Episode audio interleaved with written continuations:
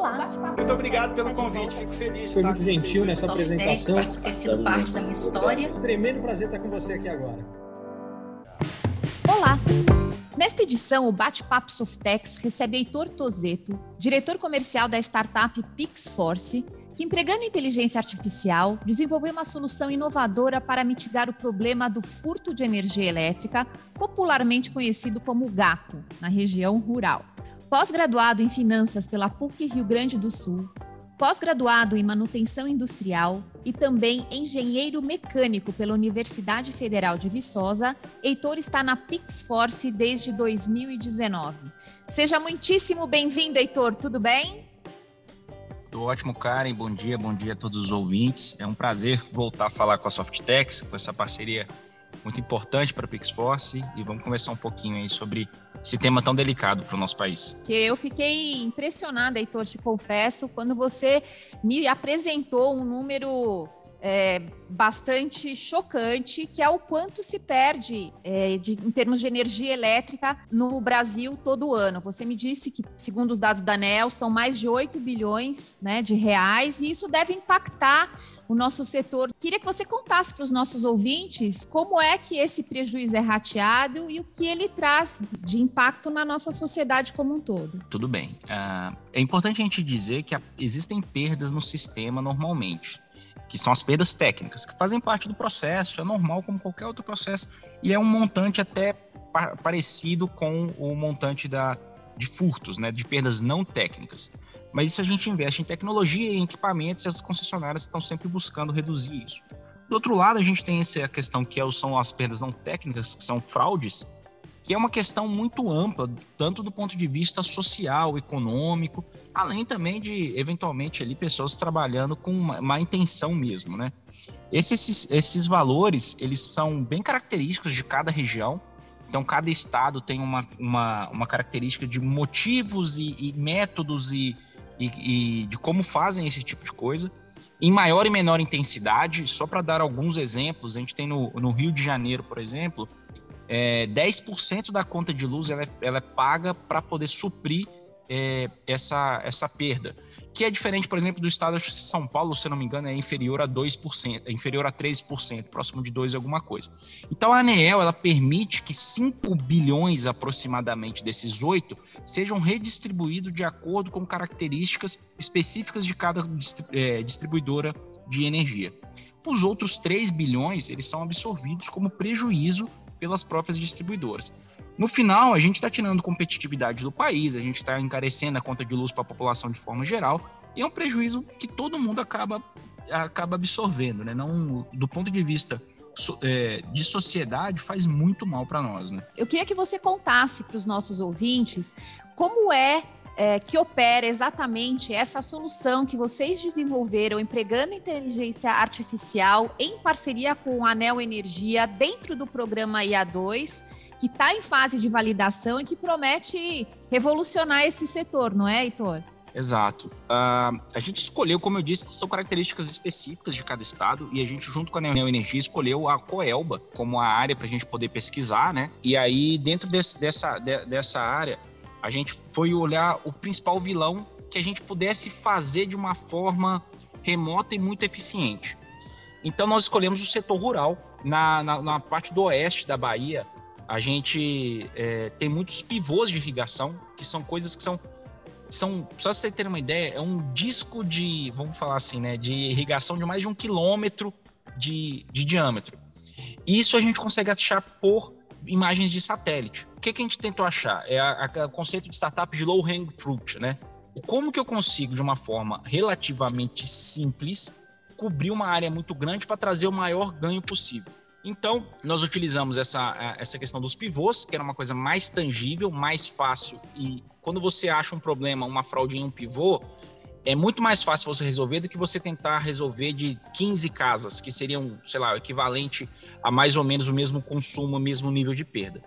Então, a gente usa imagens de satélites, para visão computacional para achar esses pivôs por imagens de satélite a gente cruza mais de 230 variáveis de consumo, consumo de água, características de, cadastro desse cliente, usa inteligência artificial para interpretar todas essas variáveis e a gente cria um score de probabilidade de fraude.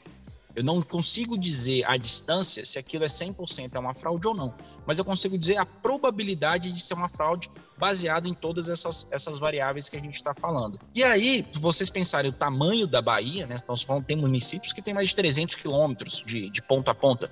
Então você consegue para dizer para aquela equipe de campo ir exatamente nos locais onde tem a maior chance de achar essa fraude, otimizando muito tempo e eficiência dessas inspeções de campo, que ali sim você tem a certeza que se aconteceu a fraude ou não. Vocês estão trabalhando né, com, com inovação aberta, com inteligência artificial. Como é que você vê esses dois pilares como fomentadores do desenvolvimento do Brasil, Heitor? E aí ainda vou colocar, Karen, a questão da inovação aberta associada com o financiamento do, do, do Ministério da Ciência e Tecnologia. Nós estamos falando de algo totalmente novo, inédito no mundo, extremamente experimental, com alto risco. Então, quando a gente chega para uma empresa do tamanho da Neoenergia, do tamanho da Coelba, eles conseguem absorver e entender o risco. Eles conseguem entender a tecnologia mas ainda o risco é alto para a empresa. Quando você consegue trazer um financiamento externo do governo a fundo perdido, como é o caso do programa do, do MCTI e A2, você mitiga o risco para a grande empresa, no caso para a Neoenergia. Então você tem um, aí um incentivo muito grande para realmente testar coisas novas, realmente disruptivas. Então você traz a empresa com um mindset, né, para poder de, de inovação, que isso realmente é um paradigma ainda no Brasil. As empresas, nem todas as empresas, nem todas as pessoas dentro de todas as empresas estão prontas para entender o que é inovação. Você traz a tecnologia e toda a, o ímpeto e a energia de uma startup, a velocidade de resolver o problema de uma startup, e o agente federal entra como uma forma de mitigar esse risco para que esse relacionamento funcione para coisas realmente novas, né? Então, é, eu já, já falei isso várias vezes, né? Eu sou fã de carteirinha desse programa, porque ele consegue fazer com que coisas que normalmente o modelo de negócio não fecharia por questão de risco, a gente consegue jogar esse risco mais para baixo e fazer com que projetos como esse sejam aprovados e sigam em frente. Quando esse projeto piloto de vocês tiver validado e tiver é, em operação, como é que ele vai impactar no custo da energia na região oeste da Bahia, Heitor? Dá para você colocar, de repente, um, número, uma porcentagem, o que, que ele vai entregar de benefícios? A gente consegue, Karen, é, esse sistema, vão, é, ele é, bem, é uma conta feita pela ANEEL, tá? É, um, é, o preço de energia ele é regulado, tá? Não é a Coelba que escolhe esse preço. Ele é baseado em uma série de estudos, mas dentro daquela conta de alguns milhões de reais que são perdidos pela Coelba, esse número abaixa. Então, consequentemente, a Coelba vai conseguir, junto com a ANEEL, conversar e entender que a matriz de custo tem um fator a menos. E aí, consequentemente, leva isso para a tarifa. Dizer exatamente quantos por cento ou quantos centavos a gente consegue reduzir na fatura é um pouco complexo, porque essa matriz de custo ela é, ela é bastante, tem bastante coisas envolvidas. Mas é fato que a gente está contribuindo para que isso aconteça, tá? É, e aí, sempre um, um, cada um vai colocando o seu tijolinho para construir um prédio, a construir ali, a, a, a reduzir as fraudes no, na área rural, então vai ter alguma outra iniciativa da Coelba em outra na área social, e a coisa vai se construindo, cada um dando a sua contribuição. E não só a Coelba, né? Eu, sei, eu tenho contatos com outras distribuidoras, a gente sabe que tem vários trabalhos correndo nesse caminho, que é bastante importante. Com certeza. E o que vem aí no futuro da PixForce? Dá para você contar algum spoiler, falar para a gente o que vocês estão planejando aí para esse ano, ano que vem? Especificamente no setor do, no setor de energia elétrica, a gente está bastante contente. É, recentemente a gente fechou uma parceria de desenvolvimento com Furnas, é, que também vai ajudar na redução dos custos operacionais, também contribuindo aí mais um tijolinho aí nessa pilha importante para reduzir, o, aumentar a competitividade do país e reduzir o custo de, de, de energia elétrica para a sociedade de uma forma geral. Então a gente está muito animado agora com esse, com, essa, com esse projeto no, novo com Furnas. A gente está terminando de entregar um P&D que nós fizemos com a CPFL, está na etapa final, que a gente gosta de chamar que é o Google Street View com esteroides, que é um sistema é um, é um sistema de visão computacional embarcado num carro que vai ajudar a reduzir os custos com podas. É um ponto importante do, do setor de distribuição de energia, né?